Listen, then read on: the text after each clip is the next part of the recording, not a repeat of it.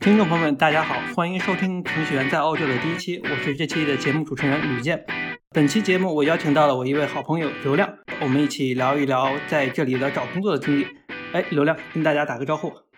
Hello，大家好，我是刘亮。啊，刘亮目前是 Oracle 的 Senior Engineer Engineer，刚好我们最近在澳洲是刚刚都换了工作，哎呀，非常适合聊聊这个话题。我还不清楚他是怎么找到工作的，估计他也不清楚我，所以说我们可以好好聊聊这个话题。呃，其实，在接进入话题之前，可能观众朋友们还不太了解咱们俩，就我们可以先做一个简单的自我介绍。那我先开始。啊、大家好，我叫吕健。呃，我是二零一九年带着老婆孩子来到墨尔本，目前是 Afterpay 的呃高级软件开发工程师。对于澳在澳洲的朋友，可能 Afterpay 这家公司呃都比较清楚，也是这两年在澳洲的创业的明星。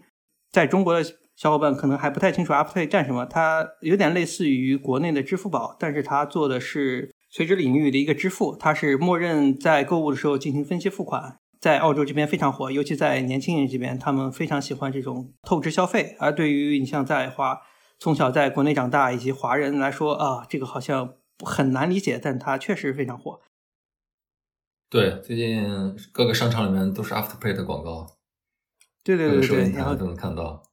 对，然后 Afterpay 最近被呃 Square 收购了，然后被现在我们被并到 Cash App，就是美国版的支付宝啊，挺有意思的这段经历。好，这就是我的，那要不然聊聊你的？嗯、其实我是算是一名半路入行的程序员吧，然后是对，现在是在是 Oracle 的一个 Senior Software Developer。嗯、我跟吕健其实比较像，他是吕健应该应该是二零一九年，我记得是三月份是吧？呃，对我是二零一九年三月份。半年，对我比他，我比吕健晚个半年来墨尔本这边。我是在二零一九年的十月底过来的，对，然后目前在在 Oracle 其实是属于 Oracle Construction 的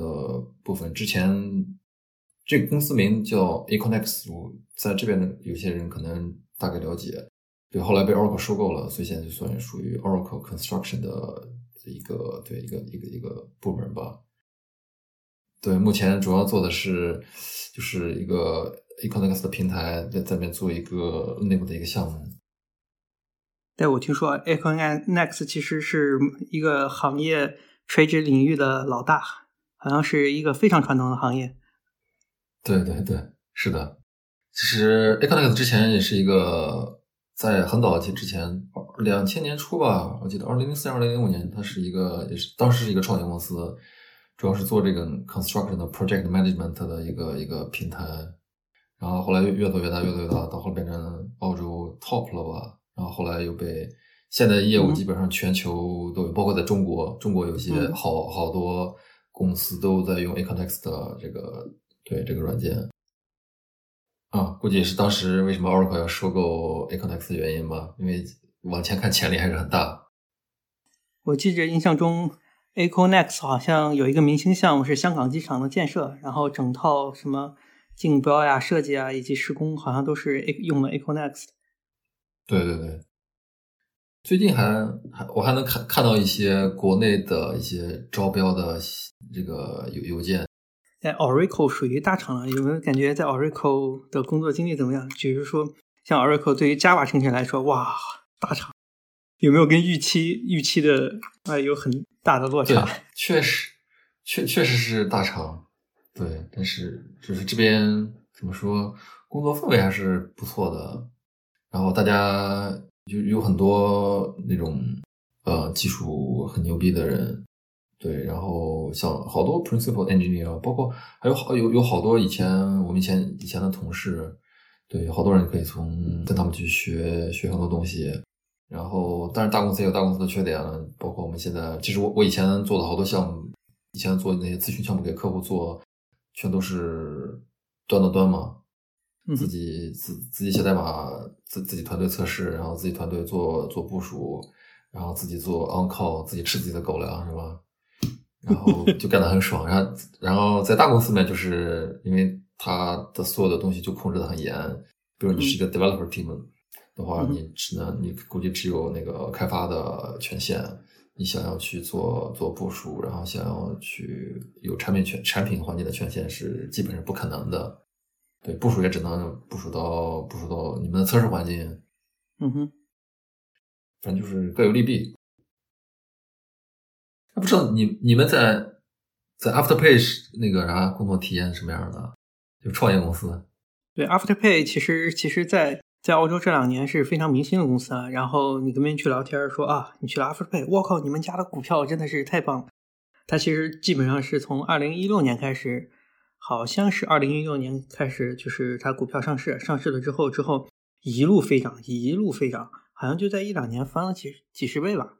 然后 Afterpay 其实它它发展的非常快，它的业务基本上已经从公司里边来说的话，基本上已经涵盖了整个澳洲年年轻年轻人，把整个澳洲年轻人已经呃抓住了。然后它已经扩向了海外，在海外欧洲、欧洲和美国都有市场。然后它的业务其实很简单，也就是说，就类似于有点类似于国内的阿里花呗、支付宝里边的那个花呗。花呗是主要是做信用卡，你比如说跟信用卡一样，用完之后月底付账单。那 Afterpay 是去做 Buy Now Pay Later，就是先先买后付。这个意思就是说，呃，当比如说，呃，我们去商场去买一件衣服，一百块钱，然后但是太贵了，然后现在不想把这一百块钱花进去，或者说我没这一百块钱，那怎么办呢？我可以用 Afterpay。然后 Afterpay 可以把这一百块钱分成四期，默认做分期付款。然后我只用付第一期，比如说二十五块钱，就可以把这件衣服拿走。然后后边的七十五块钱会会分成三笔，每两周还一次，最终还清。然后这个它会，而且最重要的是，你像我们在国内，比如说无论在哪里，我们用信用卡去付款，这种就类似于是透支透支消费，去用信用卡。从如果用银行的领域来讲的话，就是一个小型的。贷款就是 instant loan，那这种 instant loan 一般都会有很高的这个利息，但 Afterpay 的优势就是免息，没有利息，所以说发展特别快。对对对，这这其实刚我刚我刚才就想问之前问这个问题，就是比如说一百块钱分成四期，到最后我还你的利息还多少？对，没有利息，就是这个商业模式火起来，其实是钻了一些这些审核的一些呃空白区域，就等于说你像。呃，一家公司如果想在无论是美国还是澳洲这些地方，呃，建立一个类似于这种 instant loan 的产品，它属于 finance 的一些 product。那 finance product 它就需要有一些 regulation。那 Afterpay 巧在就是说我提供这种短期小额借款，呃，借贷。那这个借贷呢，我不收借款人的利息，那我就不属于借贷产品，因为我没有从这个产品中获利，所以你的监管管不到我。那他就可以把这个做起来。那那 Afterpay 它怎么来？它的盈利模式呢？它它利润从哪里来？啊，好问题。它其实是跟 merchant，就是跟商场，就是这些商家合作。那商家比如说在通过 Afterpay，就是他去收商家的一些费用。就是 Afterpay，比如说一个商家，比如说美尔百货在澳洲比较火，美尔百货是说我在你这儿卖一件衣服，一件衣服一百块钱，我就抽成百分之六，类似于这个，这个数值不准，但就是大概是这样。哦，这种这种模式还就是相当于我我是打着无息借款的名义，然后来吸引个人消费者，对吧？然后我有等我有了用户之后，我就可以去向商家说，你看我有这么多用户，嗯，如果你来集成 After After Pay 的话，你就会有这些潜在的用户去去你家去消费，对吧？所以可以从商家拿到钱。OK，对对对，然后可能。因为说啊，商家为什么这么傻去给这种支付公司去付钱？这其实其实比较符合这这边至少至少我了解了澳洲和美国这边这种年轻人的一些消费习惯。他们年轻没有钱，然后更偏向于信用借贷，就是超支透支花钱呗。那不是有个笑话吗？说你在美国找一家一个家庭找一个人有一千块钱的存款，那真的是天量级的存款了。对我以前想起我以前在荷兰荷兰去荷兰玩的时候，有个荷兰朋友就说：“你要周末周末你想，比如约大家说周末过来喝个酒啊，去外面吃个饭，啊很多人都不来，因为他兜里兜里都没有五十块钱，没有钱来跟你去周末去去出去玩。”对对对对对。然后之前之前听到这个商这个 Buy Now Pay Later 这个模式的时候，我在想，嗯，这个有意义吗？后来想，哦，确实文化文化的差异。你像。咱们啊从小基本上都是这种先储蓄后消费，那他这边可能更多是先消费再还贷，嗯，大部分就这样。比如说他们从小到大上大学，他们就是那种就是 student loan，然后工作之后开始还房贷。对，对他们可能就已经习惯了。然后这个东西就是年轻人哇透支，尤其是在过节的时候，疯狂的买买买，然后后面慢慢还。然后其实他这个为什么他这个经济模式能玩转呢？其实，在那个 Square，就是在呃 Square 收购了 Afterpay 之后，Square 现在叫 Block，改名了，跟那个 Facebook 一样，调皮改名了。然后它叫 Block，Block 发布了。就今年才发布财报，然后专门说了一下这个 Afterpay 为什么增长的数据，就是 Buy Now Pay Later 增长的数据，就等于说在普它给 Merchant 带来了百分之四十的额外流量。对，因为它手上有用户。对对对对，就等于说它的它的那个销量增加了百分之四十，那何乐而不为呢？嗯，对。但是从另外一面讲，就是也有一些呃有一些反负面的声音，就是说 Afterpay 这个。让这些年轻人就是有，就是培养年轻人的这个负债习惯，然后很多人还不起钱，那就是就有一些他们就会变到那个 finance hardship，在他们这边叫 finance hardship，它会影响 credit 信息。之后可能等他们工作一段时间想买房了，然后当银行去审核 home loan 的时候，有些银行会要 afterpay 的数据，那这个数据可能会影响他们贷款。哦，其实我刚才就想问这个问题。如果我开一个 Afterpay 的账户，它对我来说它并不是个信用卡，对吧？对，它不是。比如说我我要我要我要买房，对，去借贷款的话，银行他他也不会管这个，因为因为我知道现在你要办贷款的话，银行得知道你名下有哪些信用卡。如果你要贷款的一定额度的话，你有对他甚至你甚至可能要求要要去嗯关关你关闭你的几张信用卡才能满足他的要求，才能贷到一定的钱，对。如果 Afterpay 没有这个限制的话，它不是张信用卡，它可能银行也不管。对我目前还没有不太了解它这个，就是 Afterpay 会提供一个卡，那个卡其实类似于支付宝。你像支付宝，其实它不是一个信用卡，它里面会绑一些银行卡，它只是通过支付宝，比如说二维扫码这个功能去支付。那 Afterpay 也是通过一张一张卡，NFC 那个卡去刷，去从银行走账去支付。就是在整个过程中，Afterpay 它。不是一家金融公司，对它不会做这种有带有存储，就是储蓄、直接借贷，就是通过借贷来盈利的这些业务。就即便我是，即便它是呃类似于他们叫 paying for 的这种商业模式，它也是嗯我不收你钱，这这我就不叫产品了，我就不叫贷款产品，就类似于这样。OK，聊聊你们在那个那个 Afterpay 的工作体验呗。在 Afterpay 其实工作其实还蛮爽的，这需要对比对比。比如说我进 Afterpay 之前，大概就类似于在给银行工作，那真的是天壤之别。一个是非常传统的银行行业，它有很多的一些限制，比如说你这不能做，那不能做，然后它还需要审核，但很合理，因为这个行业限制，嗯，它讲究的就是 accountable。你做一件事情，你是否能为它负责？比如说你发布一个 API，然后你要收集一些数据。那你对数据的整个生命周期你要负责，所以在做之前你必须想好，如果你是做 security 的，那你一定是对这个东西 security 负责。然后别人可能像做 API 的团队会向 security 申请，我要做一个东西，然后这是我的方案，然后 security 你来 review，approve 我就做。如果你 reject 我的话，我我们就做不了，就是各种限制。然后灵活度也有一些，然后就可以是团队内的灵活度，你自己用什么？银行有一些。呃，compliant 的一些工具，比如 AWS 那些工具，他说这些这些你是可以用的，另外一些是不能用的，基本上最新的都是不能用的。哦，对，然后当换到 Afterpay，哇，爽翻了。然后我当时面试的时候，其实我进 Afterpay 是他的一个类似于内部创业团队，他们叫 Money App。Afterpay 其实做这种，呃，Pay in full，Pay in full 又是一个新概念了，我换个概念。就是做这种 buy now pay later，那 buy now pay later 也其实就是默认分期付款的这种支付方式加网上商城。那他又推出了一个类似于支付宝的专注做支付的，跟银行相关的一个业务的一个 app。然后它新起了半年，然后进去之后，哇，太爽了！就等于说最新的技术栈，大家都在嗯用，而且用的最爽的 Ruby on Rails、AWS、Kuber，然后 GraphQL，Kub- Kubernetes，呃 Kubernetes，对，是 Kubernetes，我们去这些都是最新最新的，我想哇，挺爽。然后更重要的是，整个团队就是就是非常信任大家的工作，就是每个人都会有从上到下的所有权限，production 权限、production 访问数据权限以及部署权限，在银行是不可能有的。嗯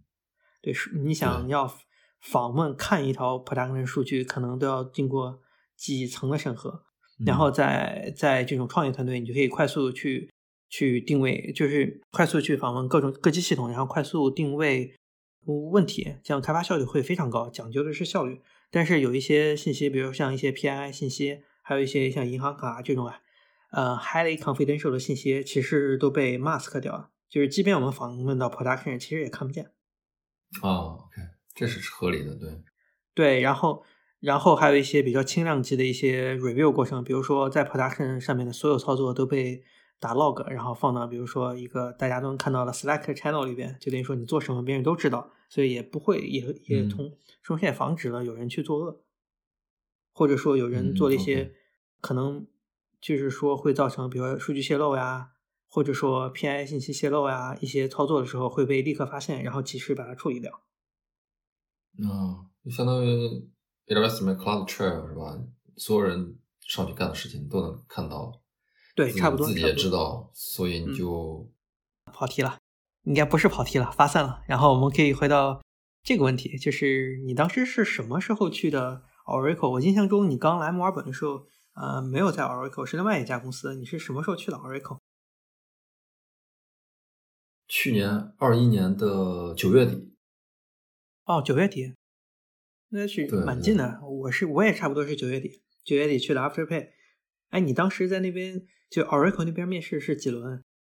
就首先说在 Oracle 面试，不同的组它那个面试是我理解是有差别的，因为我之前我很早之前，大概我想二零一八年的时候也面试过 Aconex，当时是另外一个组，他他面试的话好像是写个作业，然后会再去做技术面试，技术面试上他会问很多跟跟跟 Java 相关的东西，因为他们主要技术站就是 Java。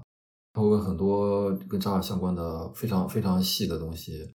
这次我面试的时候，基本上也是也是要做个作业，但是就第首先其实跟以前在 Thoros 的那个面试很像，就是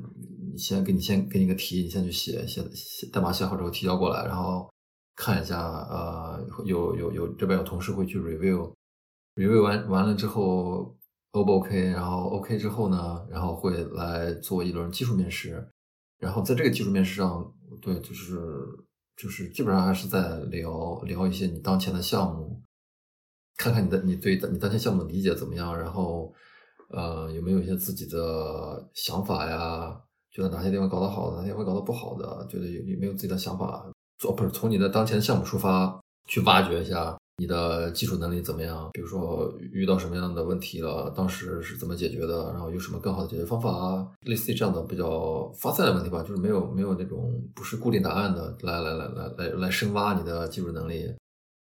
这一轮完了之后呢，应该还有一轮 pair 的，还有一轮 pair，就是还是基于你之前的那个做的作业，你过来先聊一下你的你的当时是怎么设计的，你这个现在这个做这个这个题是怎么设计的，然后。大概聊聊思路，然后然后就会会一起大家一看看，就是你哪个地方觉得哪哪个地方看看能不能把它一起改进一下，然后对，然后就是这样去去去 pair，就是我我经历的基本上就是以前 Thoros 的标准的面试流程。哇，那太爽了！你感觉你你简直是轻车熟路啊！对对对，然后后来后来有一些面试的时候会，我我会我会。在技术面试的时候，会跟他大概聊一下，就是项目是一方面，然后他会还会会去掺杂一些，比如简单的那个那些 system design 的东西，来看看对候选人的能力怎么样。啊，这也是一个考察方面，但是但是不会，我据我所知，应该不会考算法题，没还没有到没有到那样。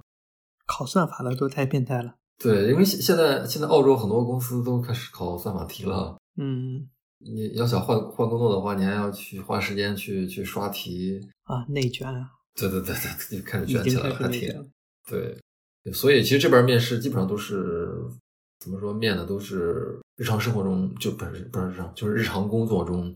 都会用到的东西，那还挺好的。不会有说面试的时候要要造火箭，然后进来就是拧螺丝钉这种。哎，那还行，比较比较务实。对对对，基本上就是四轮，先先一个先一个作业，然后然后是基础面试，作业基础面试，然后是 pair。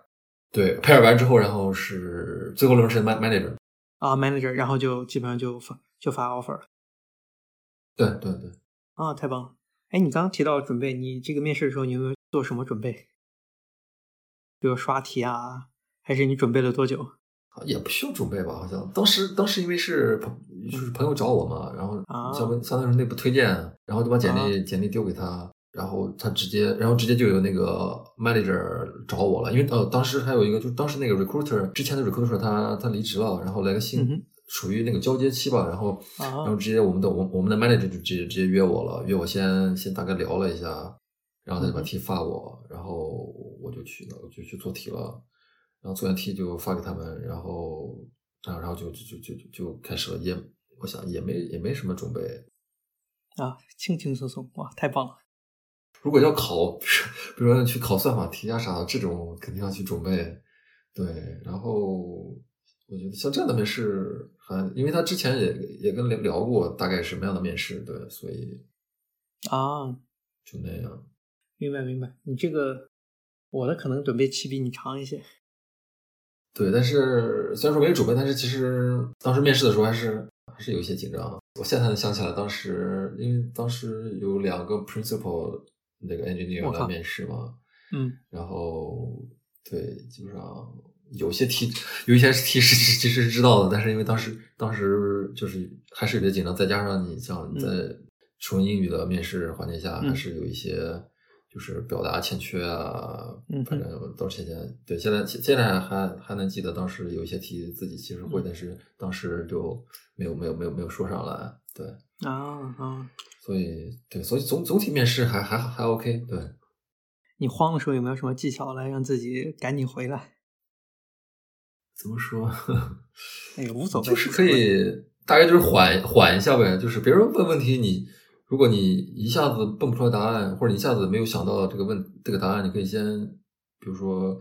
可以先跟面试官，我觉得从我的面试经验，你可以先跟面试官确认一下这个问题是是不是这个问题，然后。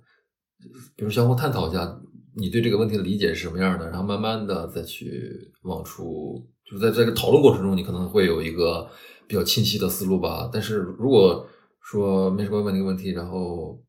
你光靠自己在那想，然后去去去去想要一次把这个答案说出来，我觉得还是挺有点难。挺第一个是挺难的，第二个是你会有一个段很尴尬的沉默的时间，其实对这个面试过程也。不是很好啊，是的，是的，好像是的，是的，就是不能不能不能僵的。好像有一个我知道有一个就是百试不爽，包括日常开会的，就是当被问住，嗯，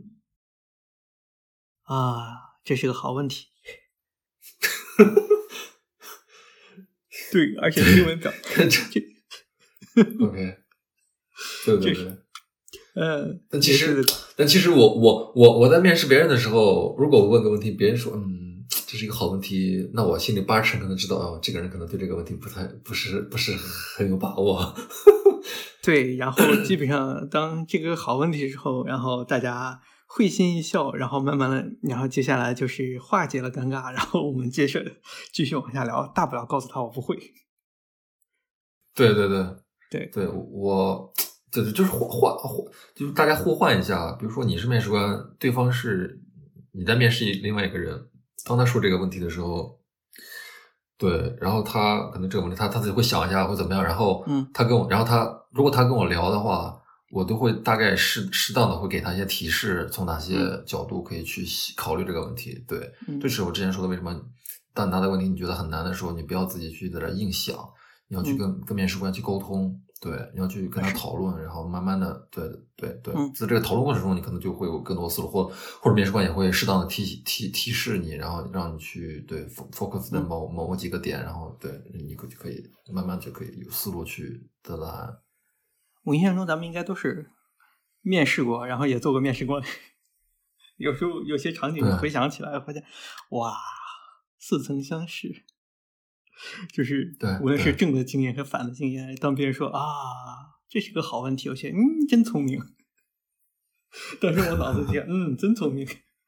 然后当我面试的时候，嗯，我也会用这个问题，然后问说完之后，然后聊完之后，嗯，真聪明，自己给自己说一个真聪明。对，还是蛮。对，蛮有意思。那看来，看来那个呃，Oracle 那边的面试还是算比较标准的。其实我我一八年的时候参与过一次，真的是，呃，他那个那那个作业题当时还是蛮麻烦的。嗯，不是我，我想想，我好多年前第一次面试的时候，那个题是挺难的。然后我这次面试的时候觉得还行。对，然后但后来后来我我们组在面试的时候就把那个题目就。在我入职之后，然后后来我去做面试官的时候，就就会把我发现，就是我们的 manager 在可能跟别人讨论过之后，就把那个题的难度稍微降低了一些，因为那个人人太难招了。按照那个题目之前，都我们都都是刷了好多人，实在招不到人，然后就因为因为因因为怎么说，这要考虑当时的，就是怎么说，现在应该也算是吧，在澳洲市场，这个 IT 非常火。然后我们拿这样的标准去市场招人，本来就是很高的、很高的标准。然后再加上现在这种市场的火爆程度，就是有些有些那个候选人，当你拿把题发给他，他一看，他可能他可能，因为他同时可能在面好几家公司，对吧？他一看那题，他觉得他想花很多时间在那个题上去做，对，而且不一定能有好的结果，所以他可能就不不做了。对，他就可能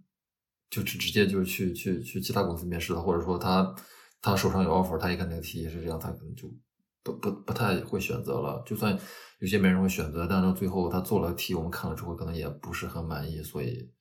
就很难找到人。后来就把把这个题的就简给简化了一些，就没那么没以前那么复杂了。对，但其实作业交过来 review review 作业的标准还是那样的，只不过是题那个就没那么简化了一些。嗯，对，嗯，对对，挺好的，挺好的。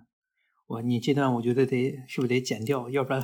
有人。就是你们这个 manager 弄死你什么？你们招不到人，节节目效果拉满。其其实呢还好还好还好。其实其实那个，其实，在学生时代的时候去找工作，觉得啊找工作好难啊。其实等当咱们我的感受是，当咱们工作之后，然后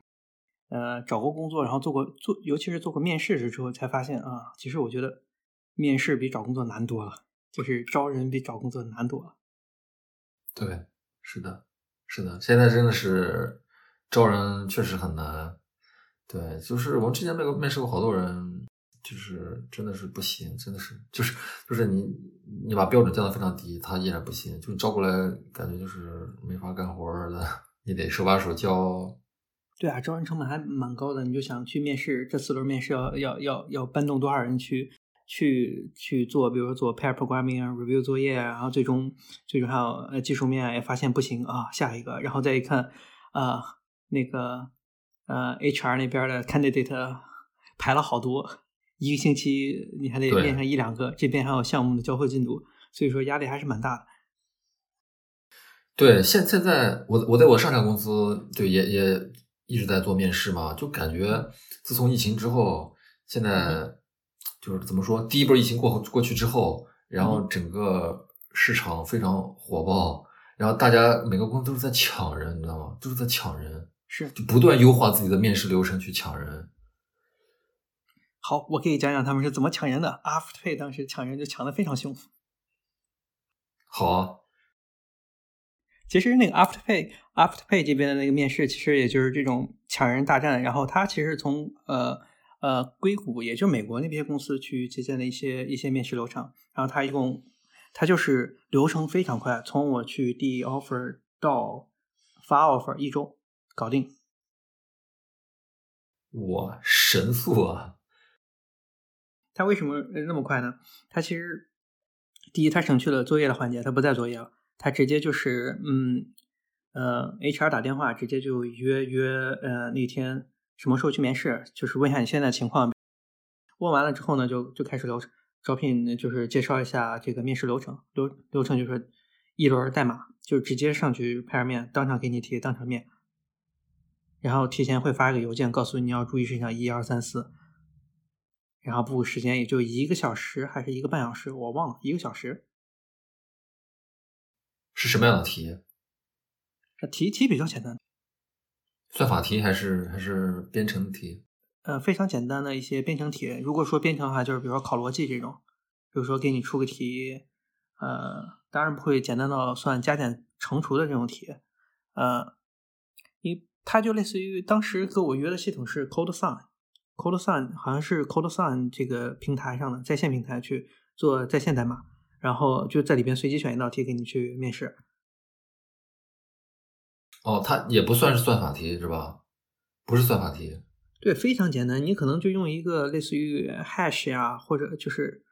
在 Java 里边就叫 hash map 呀，或者说一个列表 list 这种组合就能把这个去做了，再加一些简单的一些 if else 判断。可能你用 switch 或者说一些循环，都可能算是复杂逻辑，也就是在一个小时里面大概率是可以做完的，至少是能做出来东西的，不会卡那儿的。嗯，所以它也是一个一个一个怎么说，一个编程的题，但是比较简单，确保你可以在很短时间内可以做完，可以做出来，对吧？对对对，然后是结对编程，远程的结对编程，然后它其实在这个阶段其实更考察的就是，嗯，就是体验一下。呃，跟候选人或者候选人跟就是团队内部人去体验一下相互工作的呃这个体验，就是有没有很顺滑的感觉，沟通是不是顺畅呀？代码是不是同一个风格啊？处理问题的思路以及表达是不是？其实做题只是一个怎么说呢？就是做题只是给大家的一个场景来模拟工作，嗯，更多的是看这个沟通呀、你的代码习惯呀，以及表达习惯呀、思维逻辑。还有代码整洁，对这些这些这些都有，然后一些聊天，如果 OK 的话，就到下一节，下一个可能，嗯，是很多人都怕的 System Design。嗯，对我之前跟好多人聊过，说啊，你们想 Afterpay 要不要试一下？他说行呀，你们练信流程什么是不是有 System Design？我说是，然后就没有然后了，不来了。对对，这这也是我其实准备的一块，因为我知道，呃，嗯。因为我去 Afterpay 也是朋朋友推荐嘛，然后也是也不能说是朋友推荐，跟我说了有 System Design，是了解到近期这些那段时间好像公司都要那个有 System Design，System Design，然后我当时一脸懵，不知道 System Design 去去做什么的，然后就 YouTube 上去搜了搜，也是朋友朋友推荐说你去 YouTube 上搜一搜看一看，呃，这个 System Design 如果不准备的话必挂，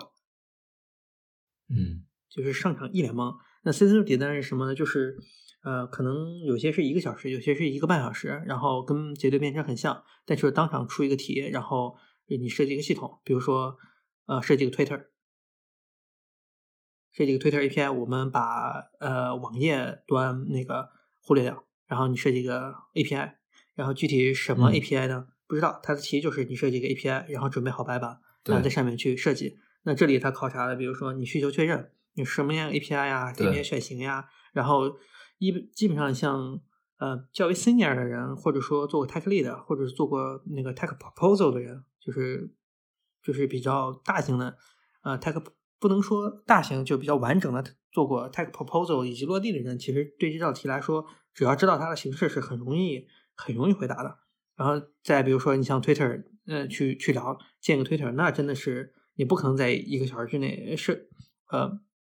去把它设计完整，那。肯定会涉及到，比如说各种技术选型，选型是整个面试中的最关键。你不可能说啊，我设置一个东西，我上来就上 RDS，哎，我用 AWS 的什么什么呃 Kinesis 这种系统，或者 RDS 的，或者说我加一个 Redis 来处理这些消息，然后用发布订阅啊，你一套只说一个流程完了，那这个面试就必挂。呃，基本上就是呃最好的方式就是呃是要体现出自己的，比如在底赞上面的功力啊。有没有做过呀？然后系统化的一些思路思维，比如说在做一个产品，比如说做一个产品的时候，它一定会涉及到前端、后端部署、发布以及监控这些整套流程。那当然，你给的底赞里边能不能看到这整套流程以及系统化的思维，这个是蛮关键的。然后还有一个，比如说要在整个一个简单简短的一个小时之内，把这个讨论引到自己的长项。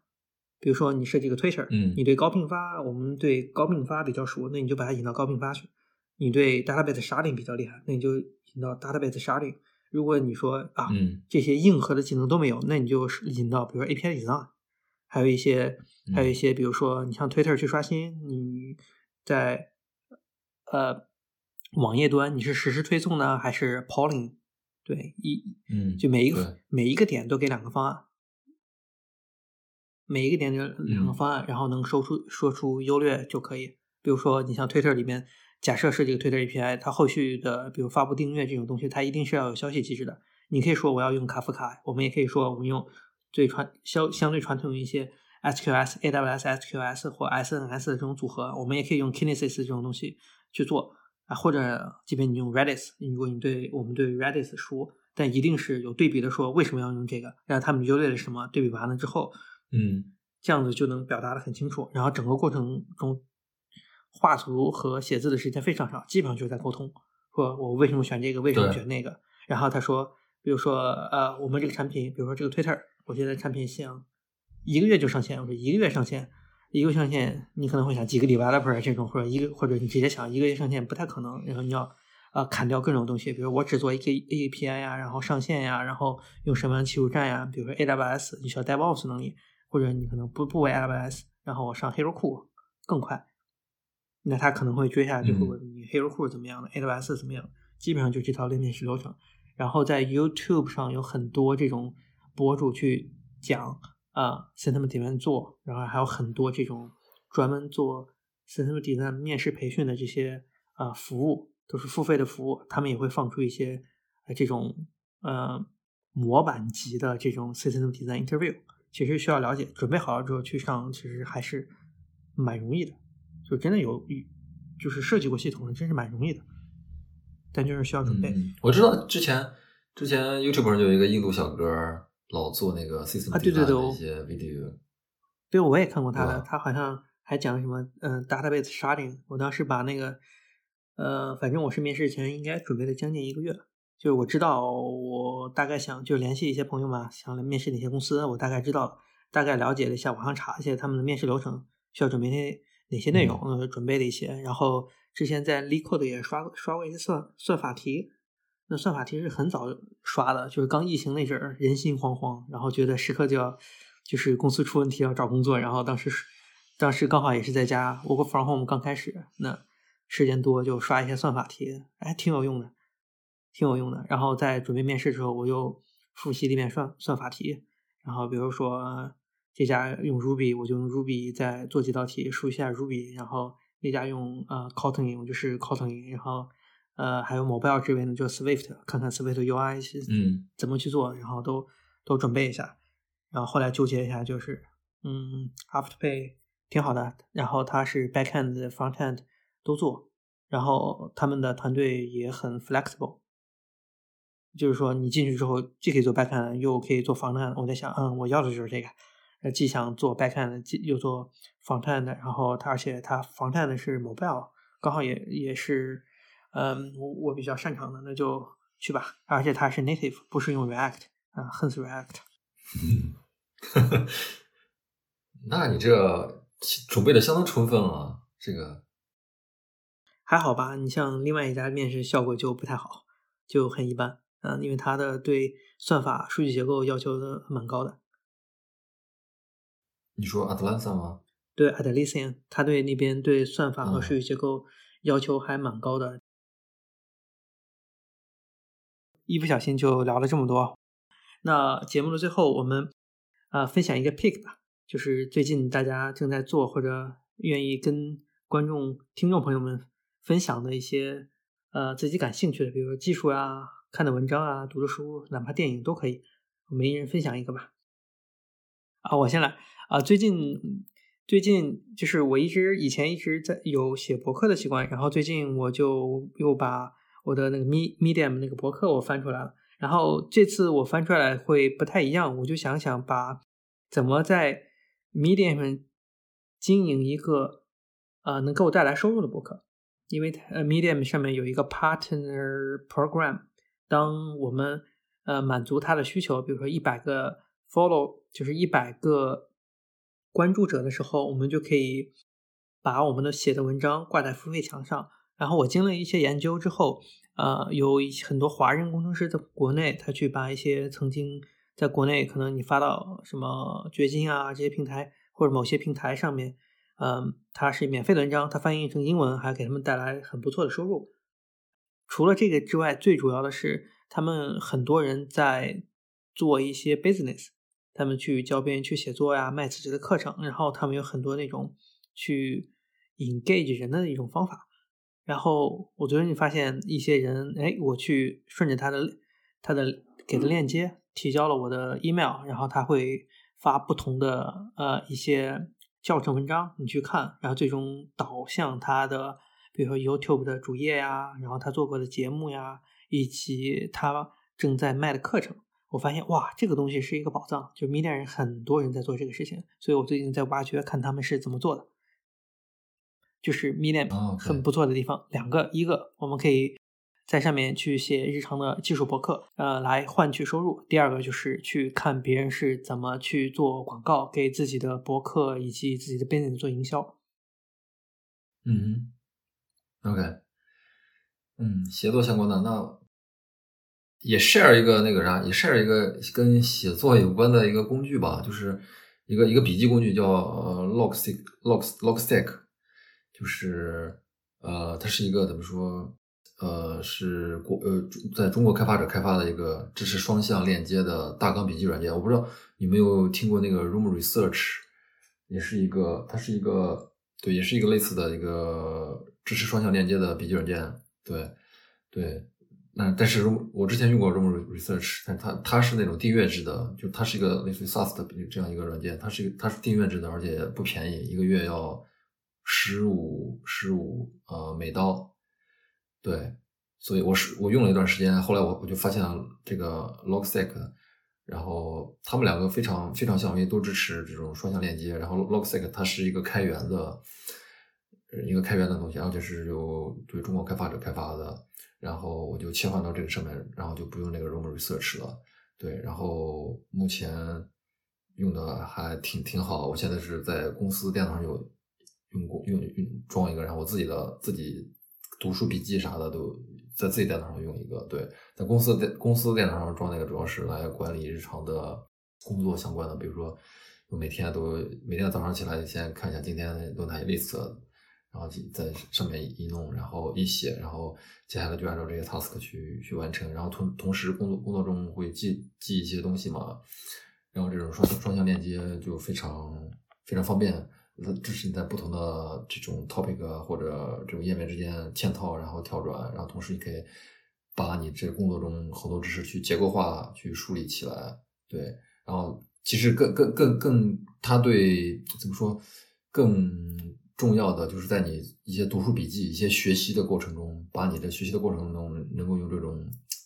怎么说可呃这种可视化的不是不是可视化，就是这种结构化的这种页面把它整理起来，你会看到一个非常一个结构化的整理出来的一个笔记的过程。所以这个双向链接是它的一个非常非常亮的点。然后双向链接，我是不是可以理解一下，就类似于 GitHub 那些 issue？还有 GitHub PR 那些配置，当你把一个贴到另外一个，比如说我把一个 PR 的链接听到贴到一个 issue 的配置上，它会呃展示这个东西在一个 issue 上被 attach 过，是不是可以这么理解？就等于说可以对，就是双向链接，就是比如说我现在现在因为比如说我现在是今天是二月不是今天是四月十二号是吧？然后我今天，比如说我我我在做一个东西，比如说今天我在看这个一篇文章，比如说呃，或者说我这样吧，或者就我我今天跟吕健有一个有一个这样录播客的约约定，对吧？然后我就会写一个写一个这样的 task，然后这个 task 里面，比如说跟跟吕健录播客，这会是一个一个一个我的关键字，我就把这个圈起来作为一个链接。然后它就会给这个生成一个配置，然后我点这个链接都会跳到这个配置上去，然后我我会在这个配置上去去写跟这个跟这个 topic 相关的东西，对吧？比如说我我我我我我今天要多要要聊哪些内容啊，啥啥啥的。然后当我弄完之后，然后改改天，第二天我就说，哎，我今天要去剪这个跟吕健录播客这个这个这这个音频了，然后同时你就这个时候你可以引用那个配置，对吧？相当于这个配置被被在你在好几个地方引用了的引引用到了，对吧？然后你去点那个配置的话，在那配置下面你你也会看到有哪些页面引用了当前的这个配置，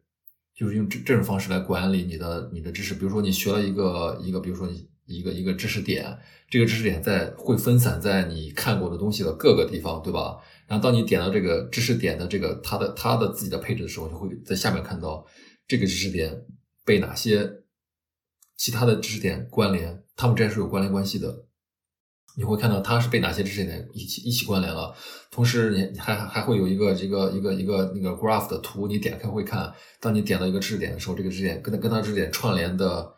一个就是一个一个网状一个一个图的结构嘛，跟它这个知识点相关联的知识点都是在哪些？都是哪些？这样会帮你更去一个一个结构化的去理解这个知识点以及它周边的相关的东西。对，对。最后一个问题，能一句总结一句话总结一下它这个优势吗？对，它就第一个就是它是开源的。然后它第二第二个就是它的隐私性，它是本地存储文件优先，你可以选择是用 Markdown 来来存储，也可以用用那个 Ogmod 这种方式来存来来来存储。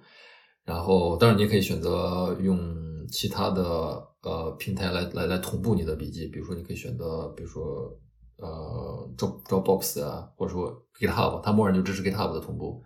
你可以 GitHub 建一个私有 repo，然后你写的笔记它会定时。把它 commit 之后，让你直接 push 到你的 C repo 里面去。对对对，然后它它的亮点就是呃开源，然后隐私比较好，因为好多人其实比较非常非常 care 自己的东西放在这种 SaaS 平台上会不安全，所以这个就非常好。然后同时它有一个非常活跃的开发者社区，然后这些开发者开发了很多 Logseq 的插件，然后你可以在自己的里面去去去去去用，对。所以它非常活跃，它社区非常活跃。好，回头我也试试。OK，我们今天要不然就聊到这儿。